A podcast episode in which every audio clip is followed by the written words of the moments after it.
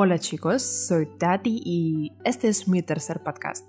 Lamento mucho que cada vez tengan que esperar más y más tiempo para tener uno nuevo publicado, pero el español no es tan fácil y mientras más lo estudio, me doy cuenta de lo complejo que es sacar un nuevo capítulo por esta razón, el día de hoy les hablaré sobre mi experiencia con el español, cómo lo estudio, qué lo hace ser tan difícil, mis expectativas y más. Bueno, empecemos. Para empezar, nunca fui una persona a la cual se le facilitaran los idiomas. Estudio mucho tiempo, entiendo algo de algunos idiomas, pero nunca pude concretar algo con ellos. Siempre pensé que los idiomas son para personas que tienen ese talento, es algo que los hace ser buenos en eso, tal y como yo soy buena en otras cosas que me enorgullecen. Yo creo que es porque siempre me lo impusieron, no sé. Mis padres siempre me decían, estudia inglés, estudia chino, te servirá para tu futuro. Y yo pues como buena hija, nunca les hice caso, solo sonría y les decía sí, sí, es importante algún día. Y pues ese día llegó hace un año. Para mí es de recapacitar. Si hubiera empezado antes, seguramente no estaría pagando clases todas las semanas. Seguramente mi sueldo sería mío y no de mi profesor. Las librerías que que venden los libros que uso para estudiar y demás. Si hubiera empezado antes, segura, mis padres me hubieran ayudado sin tener que preguntarles. Si hubiera empezado antes, hubiera valorado la escuela secundaria especializada en idiomas donde estudié y no aprendí nada. Sí, estudié en una escuela especializada en idiomas y no sé hablar otros idiomas lo sé. A veces recuerdas cuánto tiempo perdiste y te duele. Entonces no entendía por qué necesitaba idiomas, no me interesaba. Ahora, sabiendo mi contexto y teniendo en cuenta que nadie pensó verme en estas, todas las personas que amo, que simplemente me conocen, siempre preguntan, ¿aprendes un idioma nuevo? ¿Cómo? ¿Por qué? ¿Cuál? ¿Español? ¿Por qué? ¿Cómo? ¿En serio? En serio, no exagero, preguntan a veces hasta dos veces, no lo pueden creer. A veces me preguntan el por qué estudio español.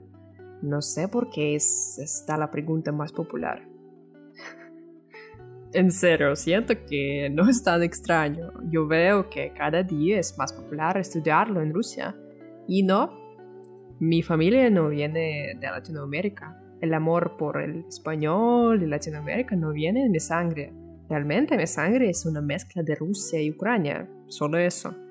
No obstante, tengo mis propios intereses por Latinoamérica y quizás algún día, si abro mi vida privada a ustedes, lo sabrán, quizás, no sé. Bueno, para responder al tema de por qué español, no lo sé, cuando empecé a estudiar español, llevaba un tiempo estudiando inglés y por cosas de la vida, di con muchas personas que hablan español Realmente fue curioso, sentía que todo iba a ir bien con el idioma de Shakespeare y luego llegué a una fiesta donde solo había latinos y todos hablaban solo en español. Me di cuenta que el inglés me era más difícil y que nunca iba a tener tanta práctica como si en un futuro estudiar español. Ese mismo día, el que sería mi profesor de español me dijo, si quieres, yo te enseño. Y si no te interesa, terminaremos. De me será difícil. Dije, mm, bueno, no pierdo nada. Pensé probarlo y pues ya vamos más de un año probando. Queriendo dejarlo, queriendo seguir, sintiendo que no sirve para nada. Hablando con muchas personas que antes no podía y pues en general abriendo mis ojos a un nuevo mundo, al mundo de Shakira, Maluma, Bless, y muchos más de mis nuevos cantantes favoritos. Luego de esta experiencia, me di cuenta que no vale la pena siempre postergar los planes o tenerles miedo o quizás pereza. Creo que luego de esto aprendí que debo siempre probar nuevas experiencias que a futuro me puedan dar algún beneficio. Puede que algunas se vean como buenas y a la final no lo sean, pero pues sí, no lo intentas, no sabrás qué podría traerte este en el futuro. Veme aquí con un podcast en español solo un año después de aquella fiesta que rompió mi cabeza y hizo que empezara todo de nuevo. Realmente es una decisión difícil para muchos. Empezar a estudiar un idioma requiere dinero, mucho, claro. Si hay personas que son autodidactas, pero ser autodidacta es un don que no tengo. Aparte del dinero, también hay que tener en cuenta el tiempo. Dios, es muy difícil hacer algo cuando sabes que ver los primeros frutos solo se verán después de un año, quizás, solo quizás. Bueno, quizás de año y medio, segura que se hablaré muy bien, quizás. Solo es seguro que dentro de unos meses hablaré mejor de que ahora. Todo es un proceso y ahora lo entiendo. Hace unos días decidí revisar mi viejo cuaderno con el que empecé a estudiar español y saben, fue chistoso. Habían palabras de dos y tres vocales y en esa época eran trambalenguas para mí. Pero claro, si no sabía el alfabeto, pero podía recordar y repetir palabras tan básicas como Popocatépetl. bueno, en fin, yo he tenido algunas reglas personales. Primero, para empezar que debo estudiar solo cuando esté con buen sentido del humor. De lo contrario, ayudaré a hacerlo pues eso no me ayudará. En realidad, este es muy importante porque siempre que estudio siento que hago algo bueno para mí y mi futuro, y esto me hace sentir aún mejor. Segundo, no solo estudiar lo que mi profesor me indica, buscar cosas que me gusten hacer en español. De esta manera estudio, descanso y disfruto al mismo tiempo, todo el tiempo. Por ejemplo, escucho música en español todo el tiempo. Esto me ayuda mucho, pero Debo de decir que me gusta mucho cómo suena el reggaetón y en general la música urbana. Y ese es un problema, puesto que aprendo muchas palabras nuevas, las cuales no puedo repetir en ningún lado, ningún lado. Solo imagen si llego a una entrevista de trabajo y empiezo a hablar como, como reggaetonera.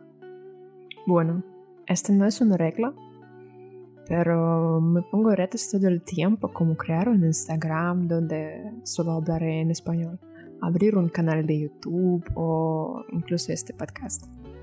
Ahora que lo pienso, mi mayor problema es que me pongo metas muy difíciles para cumplir en un corto plazo. Y pues, como entenderán, muchas de esas metas no se cumplen eso hace que me desanime. A veces siento que no tengo progresos. E incluso no confío lo suficiente para hablar con alguien en español. Simplemente no me deje confiar en mi proceso. Siento que mis metas están lejanas, pero todo esto solo está en mi cabeza. Luego existen momentos en que me doy cuenta de que realmente sí tengo logros cumplidos y no me había percatado. Solo piensen en sus experiencias personales cuando deben hablar con un extranjero en un idioma que no conocen. Usan un traductor que no siempre funciona bien. Ahora, súmenle que yo quise hacerlo en video para miles de personas y intentado que fuera lo mejor posible. A veces creo que este fue un error me esforcé mucho para que la gente no pensara que hablaba muy mal y que no pensaran que sería difícil o aburrido hablar conmigo. Lo hice porque quería tener mucho español en mi vida, pero chicos, a veces siento que no estaba preparada o que no lo estoy aún. Hablo con algunos de ustedes durante horas, días, semanas y más. Todo bien y luego sucede lo que esperaba que nunca sucediera. Me envían audios. audios. Yo solo río, lloro, pienso, duermo y de nuevo lloro. Chicos, en serio, no hagan eso con una persona que apenas está aprendiendo un idioma. Es algo demasiado frustrante. Por suerte, no me di por vencida y decidí buscar la forma de entender lo que me decían. Los odio y los amo a veces. Esto no quiere decir que me envíen más audios. Por favor, no lo hagan. Finalmente es muy curioso lo que me sucedió una vez. Cuando pensé que los audios eran lo peor, un chico me llamó al teléfono por Instagram y yo dormí y no sabía bien lo que hacía. Le contesté y pues ese chico está bloqueado ahora. No entiendo cómo deciden llamar a una persona de la nada. O peor, cómo consiguen mi número de teléfono. No sé si es público en la deep web o qué, pero me llaman seguido de números muy extraños y cuando contesto solo escucho, uy, qué bebé es, vamos a parchar o qué, y yo como, Dios mío, ¿qué pasó? No sé. no sé si estas son historias o experiencias chistosas o de terror, pero pues como sugerencia, apoyen a las personas que aprenden un idioma nuevo, háganse amigos y después otros tipos de comunicación se darán. Incluso mi casa está abierta para quien lo necesite, siempre y cuando sea un amigo en quien confíe. Besos y abrazos. Tati está con ustedes.